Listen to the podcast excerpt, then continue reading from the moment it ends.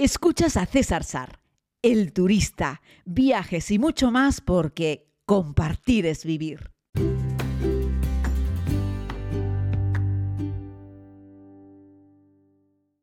Saludos a todas y a todos, querida comunidad. No tengo muy claro si en el pasado hemos hablado o no sobre el overbooking, pero les quiero contar mi experiencia y darles una serie de trucos y recomendaciones para evitarlo y también, por supuesto, para saber qué hacer en caso de que eh, sufras este, este, bueno, para los usuarios es un problema.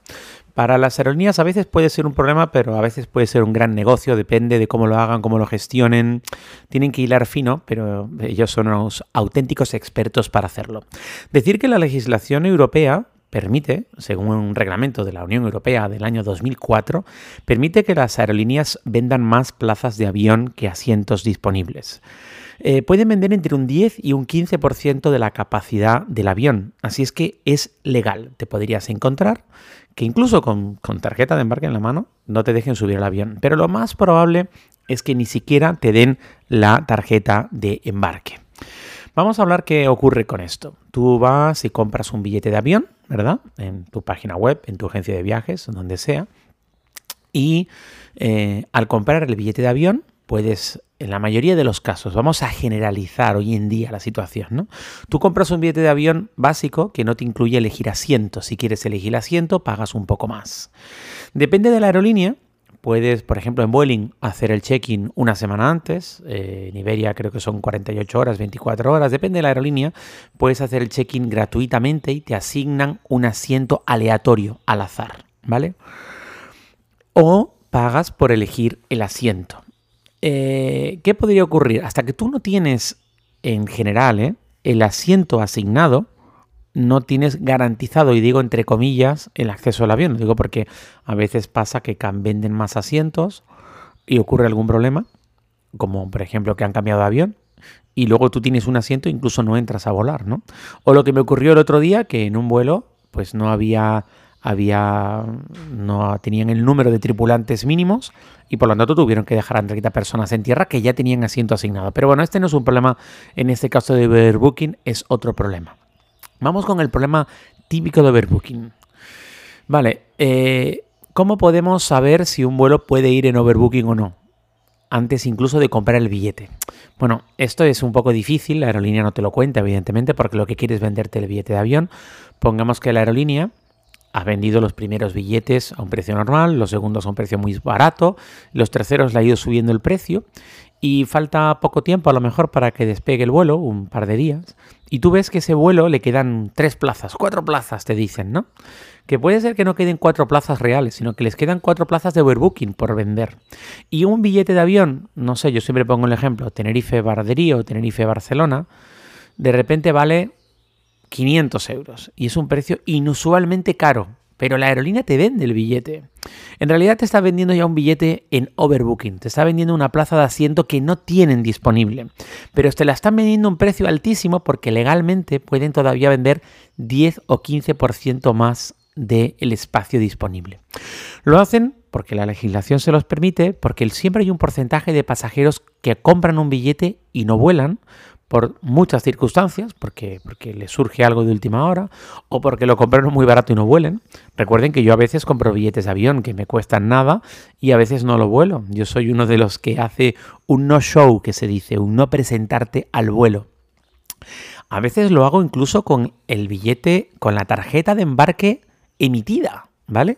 Entonces la aerolínea, cuando hay overbooking, a los pasajeros que no les puede asignar un asiento, les da como una tarjeta de embarque como en espera y van incluso a la puerta y esperan que otros pasajeros no se presenten y ahí les asignan un asiento reemplazando al pasajero que sí tenía asiento pero que no se presentó.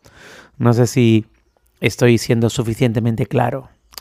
Pero cuando la aerolínea ya tiene clarísimo de que tiene un montón de pasajeros y que van a volar y que no va a tener sitio para ti porque hay un overbooking, la aerolínea evidentemente tiene que compensarte. Ahí se pueden producir dos circunstancias, un overbooking voluntario o un overbooking involuntario. En el voluntario primero lo que hace la aerolínea, en algunos casos, es mandar un email a personas de ese vuelo que han emitido su tarjeta de embarque, por lo tanto tienen intención de volar, Y que generalmente es gente que compró el billete de avión muy barato. Pagó poquito, pagó a lo mejor 60, 70 euros. Ellos están vendiendo esa, plaza de asiento ya a 400, 500. Y le ofrecen a ese pasajero voluntario una compensación. Oye, si tú no te importa y en vez de volar en ese vuelo de las 10, vuelas en el vuelo de las 4, yo no solamente te meto seguro en el vuelo de las 4, sino que te voy a pagar 200 euros por tu asiento, que tú has pagado 60. Y tú dices, wow, estoy ganando 200 o 100 y pico euros por esperar unas horas. Muchos pasajeros dicen que sí. Yo lo he visto recientemente. Por lo tanto, tú admites un cambio de manera voluntaria y llegas a un acuerdo con la aerolínea por la cual la aerolínea te paga dinero Claro, la aerolínea esto se lo suele ofrecer a la gente que ha comprado barato, no al que ha comprado caro, al que ha comprado barato. Entonces, bueno, sobre esto hay todo un, todo un mundo, ¿no? Pues pasajeros generalmente que van solos, preferiblemente jóvenes, que han comprado barato, a estos les ofreces un poco de dinero y es muy probable que acepten ese cambio. Si tú aceptas voluntariamente ese cambio, evidentemente luego no tienes derecho a reclamar nada más porque es un acuerdo entre las dos partes. Esto se hace también mucho en Estados Unidos hace muchos años y se está empezando a hacer ahora en Europa. No todos los pasajeros del vuelo reciben una oferta de la aerolínea para recomprarle su billete y colocarlos en otro vuelo. Solo algunos. Evidentemente los que han comprado más barato. Bien, ahí hay un acuerdo por ambas partes y ya está. ¿Qué pasa si tú quieres volar en ese vuelo y no quieres un acuerdo con la aerolínea, pero eres víctima del overbooking? Pues la aerolínea va a tener que indemnizarte, evidentemente, va a tener que pagarte otro billete de avión, con ellos o con otros, va a tener también que pagarte parte de los gastos que te haya originado ese problema, pero creedme, queridas amigas y amigos, que incluso con todo esto, las aerolíneas suelen ganar dinero porque acababan de vender un porcentaje curioso de billetes a un precio exorbitadamente alto vendieron billetes a 500, 600 euros, ¿vale? ¿Cómo detectarlo? Decíamos antes, es difícil, ¿no? Pero si en el momento de comprar el vuelo falta poco tiempo, estás comprando un billete muy, muy, muy caro o medianamente caro y cuando quieres simular la compra de un asiento, te ofrece el mapa de asientos y ahí ves cuántos asientos te está permitiendo elegir. Si ya quedan solo dos, tres asientos o ningún asiento incluso, es que estás comprando un billete en overbooking. Estás comprando un asiento que no está. Si quedan poquitas plazas y quedan algunos asientos de 8, 10, 12 euros, te los está ofreciendo la aerolínea. El precio del billete ya era medianamente caro, pero tú sí o sí quieres volar porque necesitas volar en ese avión sea como sea, cómprales ese asiento. Porque es muy probable que en el siguiente paso de asignación aleatoria, la aerolínea te diga que el número de asientos de asignación aleatoria disponibles son limitados y por lo tanto la aerolínea te invita a que hagas el check-in en el aeropuerto.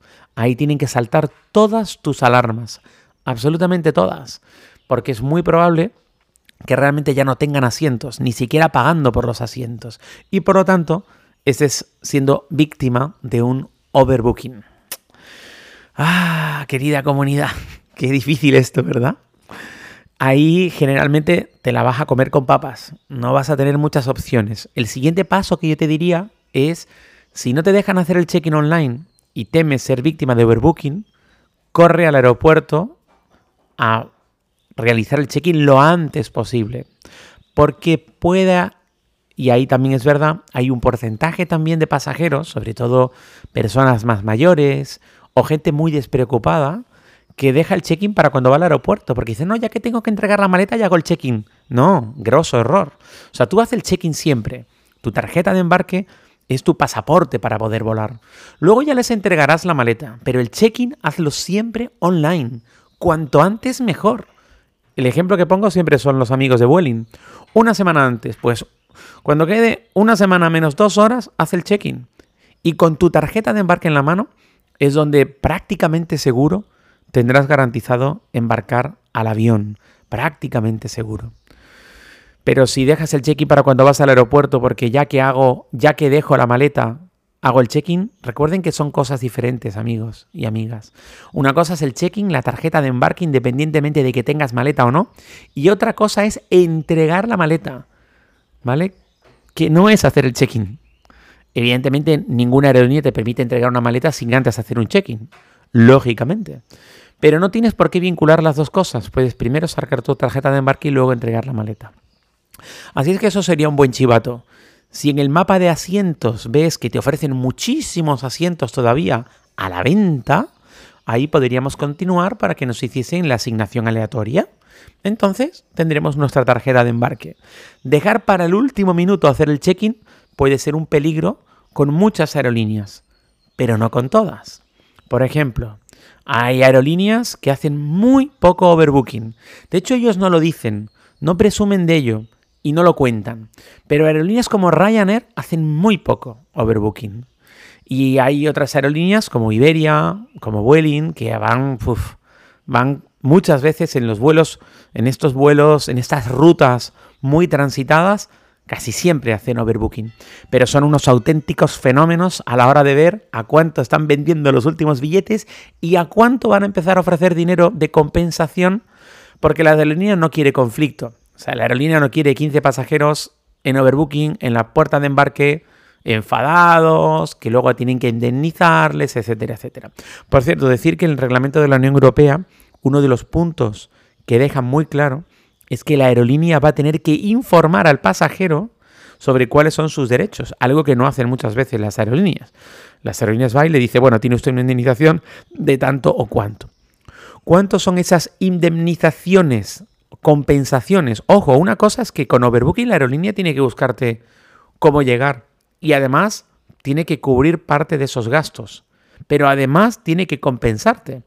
250 euros para vuelos inferiores a 1.500 kilómetros, 400 euros para vuelos entre 1.500 y 3.500 kilómetros, 600 euros para vuelos superiores a 3.500 kilómetros. Cuando las aerolíneas están para un vuelo dentro de España de menos de 1500, están buscando voluntarios cuando tiene overbooking, están buscando voluntarios que han pagado a lo mejor 100 eurillos, 60 euros, 70 euros, y les están ofreciendo generalmente 200, 250, es decir, les están ofreciendo generalmente incluso un poco menos de lo que correspondería por la indemnización mínima legal que te marca la Unión Europea. Pero eso es una lotería. Como les digo, tú no sabes si te van a ofrecer a ti o no ese dinero en caso de overbooking o van a buscar otro pasajero para tentarle y ceder su asiento a un pasajero en overbooking que a lo mejor es un billete de avión que pagaron mucho más por él, ¿no? Ojo, tú puedes haber pagado 600 euros por un billete de avión la aerolínea recolocarte en el siguiente y pagarte una indemnización de 250. También puede ocurrir. Con lo cual tú sigues habiendo dejado un asiento libre y sigues habiendo pagado un billete caro, aunque te devuelvan 250. ¿Sabes lo que te quiero decir? Es un mundo, un mundo increíble este del overbooking. Yo hago todo lo posible por no sufrir el overbooking. Y estos son los trucos que yo te puedo dar para que intentes olfatear si puedes o no ser víctima de un overbooking. El mejor consejo, y reitero y termino, es hacer el check-in lo antes posible. Un abrazo muy grande, querida comunidad. Volveremos mañana, donde espero llevarles hasta la cordillera del Karakorum, en Pakistán. Gracias por escuchar este podcast. Puedes suscribirte si aún no lo has hecho aquí mismo donde estás escuchando. Además puedes ver más contenidos en YouTube, Instagram y Facebook. Búscalo como César Sar. Es todo gratis porque compartir es vivir.